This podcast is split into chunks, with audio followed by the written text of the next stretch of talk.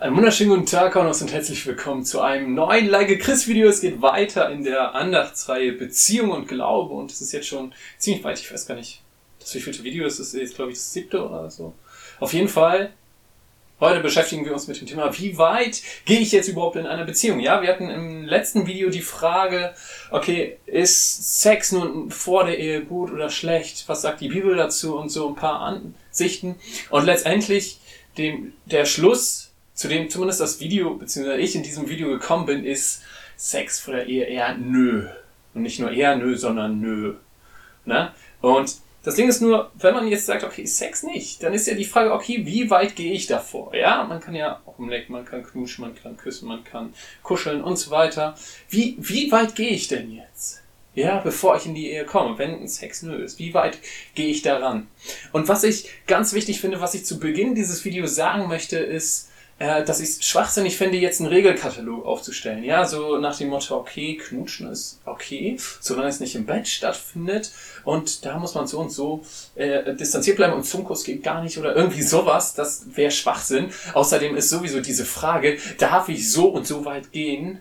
Eine, die in die falsche Richtung geht, ja, weil die vermittelt dieses Bild oder dadurch steht, entsteht so der Eindruck, ja gut, okay, als Christ muss ich mich jetzt also an bestimmte Grenzen halten und bestimmte Regeln befolgen und das ist völlig anders, allerdings das ist ein Punkt, den habe ich schon in ganz vielen anderen Videos angeschnitten, deswegen gehe ich darauf jetzt nicht näher ein.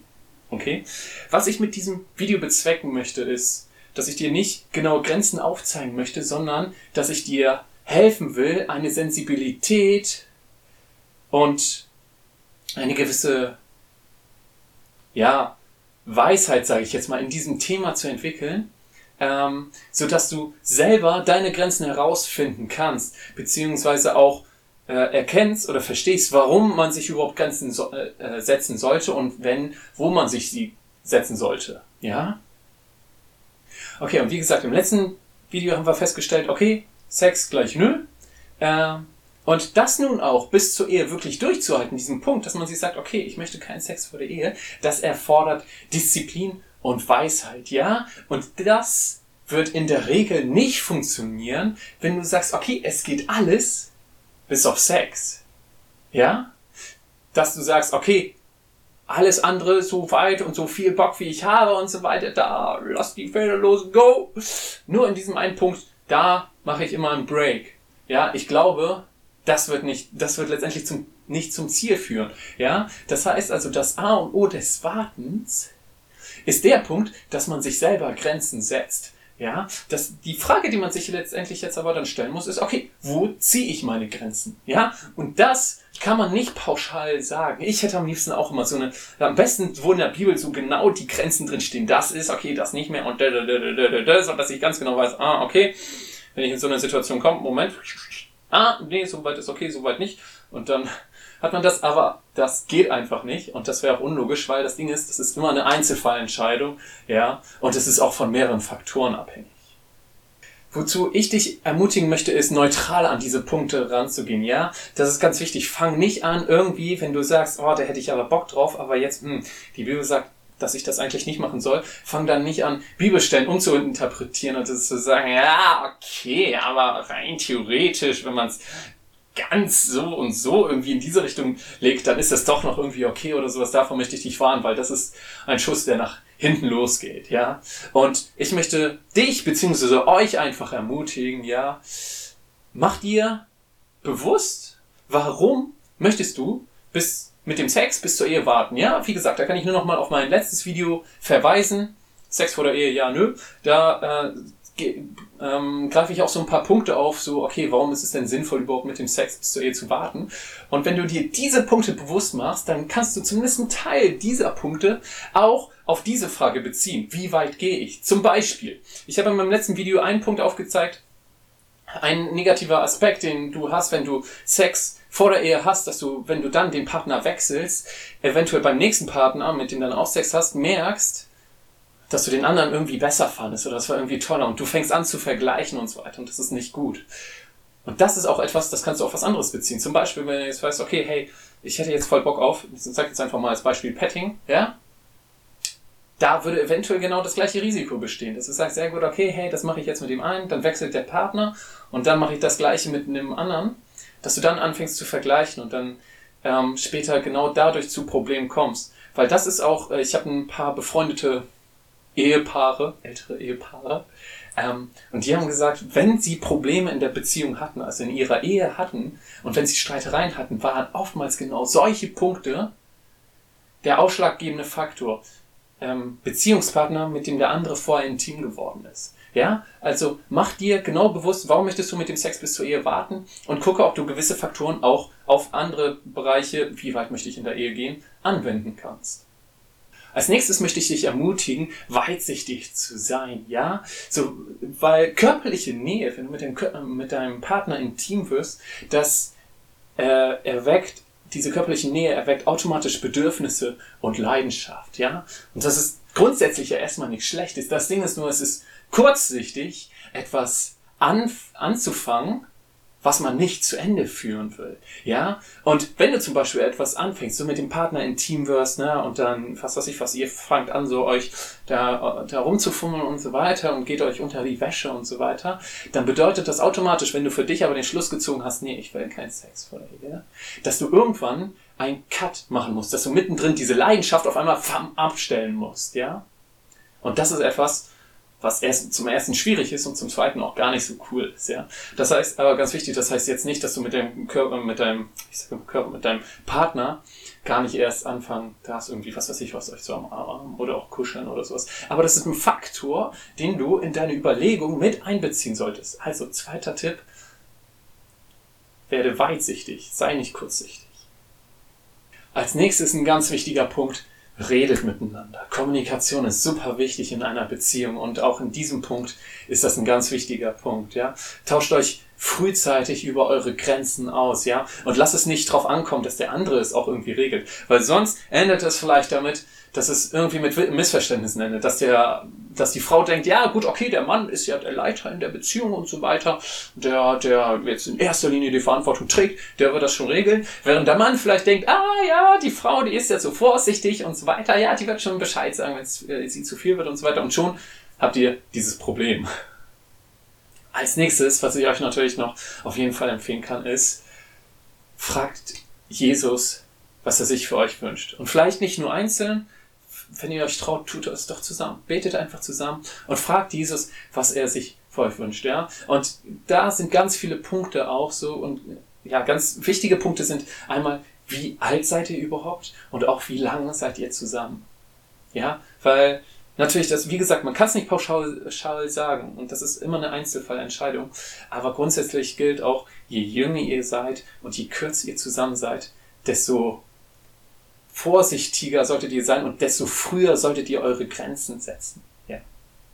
Als nächster Tipp, das ist etwas, es ist etwas schwieriger, aber wenn du das kannst und wenn du da Leute hast, mit denen du das machen kannst, ist das was richtig Wertvolles und was richtig Hilfreiches. Und zwar, wenn du kannst und wenn du dich traust, tausch dich mit anderen darüber aus. Ja, am besten mit christlichen Freunden oder mit Mentoren, vielleicht dein Pastor oder dein Jugendleiter oder andere Freunde in der Jugend oder sowas. Ja, sprech mit ihnen darüber und versuch da völlig ehrlich zu sein und tausch dich mit ihnen aus. Ich habe das mit meinem Pastor gemacht und das war super hilfreich. Es hat mich, hat mir sehr viel geholfen.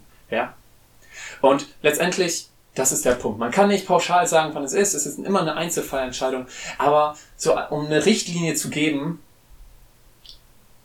an der du dich vielleicht orientieren kannst, ist ganz einfach, wenn du eine junge Beziehung hast, die noch nicht alt ist. Ja, und mit nicht alt meine ich auch mehrere Monate, auf jeden Fall. Ähm, und letztendlich auch junge Beziehungen ist immer dann, wenn es meiner Meinung nach, wenn es nicht absehbar ist, dass ihr bald heiratet, ja, dann kann ich euch empfehlen, okay, hey, zieht euch nicht voreinander aus, schlaft nicht zusammen in einem Bett, ja, fahrt nicht alleine oder zu zweit im Urlaub, ähm, und berührt euch nicht im Intimbereich und geht euch nicht irgendwie unter die Wäsche oder sowas. Das sind so Punkte. Wie gesagt, das ist ganz wichtig. Das steht jetzt nicht irgendwo in der Bibel, du darfst dem anderen nicht unter die Wäsche gehen oder ihr dürft nicht zu zweit im einem Bett schlafen vor der Ehe oder sowas. Das, ne? Aber das sind einfach Klugheitsregeln, ähm, die einfach Sinn machen, wenn man sich die Frage stellt, okay, was kann ich tun, damit ich mein Ziel, kein Sex vor der Ehe, auch einhalte. Letztendlich ist es so, dass einige in ihrer Beziehung weitergehen können und die anderen weniger weit, ohne Gefahr zu laufen. Ja, wo ich dich einfach zu ermutigen möchte, sei hier ehrlich, sei realistisch, analysiere dich, deine, deinen Partner und eure Beziehung und setze deine Grenze lieber etwas vor dem, bevor du ein Risiko eingehen würdest. Weil ganz wichtig, Gott ist nicht stolz darauf, wenn er sagt, boah, krass, dieser Sünde hast du jetzt aber mal wieder in einer brenzlichen Situation widerstanden oder sowas. Das ist nicht der Punkt, sondern Gott ähm, empfiehlt uns, der Sünde konsequent den Rücken zu drehen und nicht ihr so nah wie möglich zu kommen und dann doch ihr noch auszuweichen oder zu widerstehen oder sowas. Ja, ganz wichtiger Punkt. Und hier ein Hinweis, den ich auch in vielen Videos gebe. Wenn du dir nun die Frage stellst, okay, welche Sachen sollte ich meiden, wo sollte ich vielleicht einen Cut machen, wo, so, also wo sollte ich irgendwas gar nicht erst anfangen, mach das aus einer positiven Motivation heraus. Mach das nicht aus Angst heraus, so, haha, okay, sonst ist Gott böse auf mich für sowas. Nein, auf keinen Fall, sondern mach es aus einer positiven Motivation. Für dich, für deinen Partner, für eure Beziehung und auch für Gott. Mach das aus dieser Motivation heraus, ja. Okay, als nächsten Punkt, den finde ich extrem cool, wenn man ihn durchzieht. Ich denke, das ist ein richtig guter Ansatz. Ähm, der klingt jetzt vielleicht etwas altmodisch, aber ich möchte ihn erklären. Und zwar mach die Reinheit anderer zu deiner Priorität. Ja, wir sind es gewohnt, uns emotional in, ich sag jetzt mal, Gefahr zu bringen, uns unter Druck zu setzen. Ja, das machen wir als Jungs vielleicht so, dass wir den Mädchen dann so etwas nur um deren Interesse zu wecken oder sowas, weil wir selber vielleicht gar nicht so Bock haben, aber auch vielleicht nur etwas ähm, Zuneigung von denen zu bekommen, die zu etwas anzuflirten und so ein paar nette Sachen zu sagen oder sowas. So, ja, oder äh, irgendwie solche Punkte. Oder als Frauen, was weiß ich, was vielleicht sich etwas aufreizender zu kleiden, so etwas mehr die weibliche Seite zu betonen und irgendwie so, sowas. Ihr wisst, was ich meine, schätze ich, ja. Und genau hier können wir eigentlich was richtig Cooles machen, weil wir können den Spieß einfach mal umdrehen. Wir können diese, diese Reinheit anderer zu unserer Priorität machen, ja. Wie, wie sieht das aus im praktischen Beispiel? Ganz einfach. Für Jungs werdet vom Jäger, vom Jäger, der die, die, die Frau als Beute ansieht, quasi, der sie erobern will und erlangen will, zum Ritter, der die Prinzessin beschützt. Ja, da möchte ich dich ermutigen, mach dir bewusst, dass Mädchen nicht so stark wie wir Jungs mit irgendwie optischen Reizen, visuellen Reizen ähm, und nicht so stark mit dem sexuellen Drang zu kämpfen haben, da aber dann lerne auch, dass sie viel mehr in den Gefühlen leben. Ja, das bedeutet, wir als Männer können die Frauen viel mehr schützen, indem wir offen und ehrlich ihnen gegenübertreten und sie auch entsprechend behandeln und eben genau sowas so sagen, hä, was, was du, so ein paar Sätze nur um sie einzulullen, genau sowas weglassen, ja. Und gleichzeitig uns Gedanken machen, okay, wenn ich jetzt mich wie verhalte, wenn ich jetzt was und was sage, wie wird das von ihr interpretiert? Hier habe ich eine Beispielstory, ja. Da war mal ein Mann, der hat eine Frau kennengelernt. Und die, Frau fand ihn, den Mann auch ganz cool. Allerdings, sie hatte von, die ein, von Gott den Eindruck bekommen, okay, Gott hatte ihr gesagt, konzentriere dich erstmal auf mich, also auf Gott, ja. Und ähm, diese Beziehung mit dem Mann erstmal hinten anstellen sollte und noch nicht eingehen sollte, ja.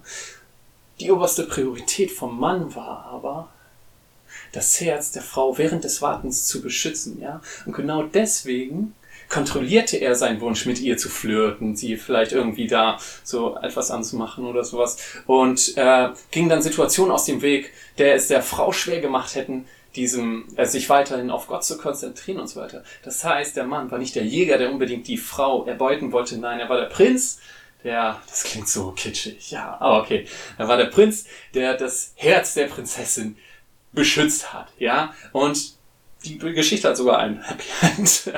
ja, nämlich die sind letztendlich zusammengekommen und äh, sie hat letztendlich gesagt, dass sie total froh war, dass er schon so weit war, seine eigenen Bedürfnisse auch hinten anzustellen und ihr sie als oberste Priorität hatte und dass er erstmal seine Bedürfnisse hinten angestellt hat. Er hat es anschließend so gesagt, also richtig gut.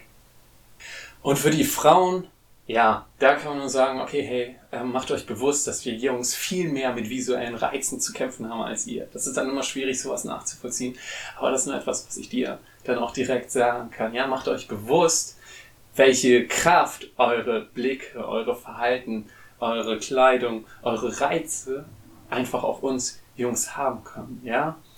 Und das ist dann halt etwas, einfachen Tipp, ob du es machst oder nicht, das musst du natürlich selber sehen. Allerdings vielleicht sowas, wo du sagst, okay, hey, beim nächsten Kleiderkauf nehme ich nicht unbedingt das Kleid, was jetzt den tiefsten oder was ist das Oberteil, was den tiefsten Ausschnitt hat und so weiter ähm, und wo ich am meisten Haut mit zeige, sondern ich achte da vielleicht etwas auf die Jungs so, dass ich nicht unbedingt jedem Jungen sofort den Kopf verdrehe, weil das muss nicht unbedingt die oberste Priorität eines Mädchens sein, denke ich, ja. Und natürlich haben letztendlich Jungs da die Aufgabe, sich selber, da selber stark zu bleiben und richtig sich zu verhalten und so weiter. Aber ihr könnt es ihnen somit vereinfachen. Ja, ich kenne mehrere Mädchen, die sehr wohl in entsprechender Kleidung bestimmt umwerfend aussehen würden und sehr attraktiv wären. Aber sie machen es vielleicht sogar genau aus diesem Grund nicht, um es den, den Jungs einfacher zu machen. Und das ist etwas, wofür ich ihnen auf jeden Fall nur sehr dankbar sein kann. Und genau diesen Tipp möchte ich mit einem Bibelvers abschließen, und zwar mit Hebräer 10, Vers 24. Lasst uns aufeinander achten und uns zur Liebe und zu guten Taten anspornen. Okay, ich komme zum Fazit. Letztendlich gibt es in der Bibel keinen klaren Punkt, nennt die Bibel keinen klaren Punkt, wo bei der Liebe die Sünde anfängt. Ja, es steht da einfach nichts Definitives.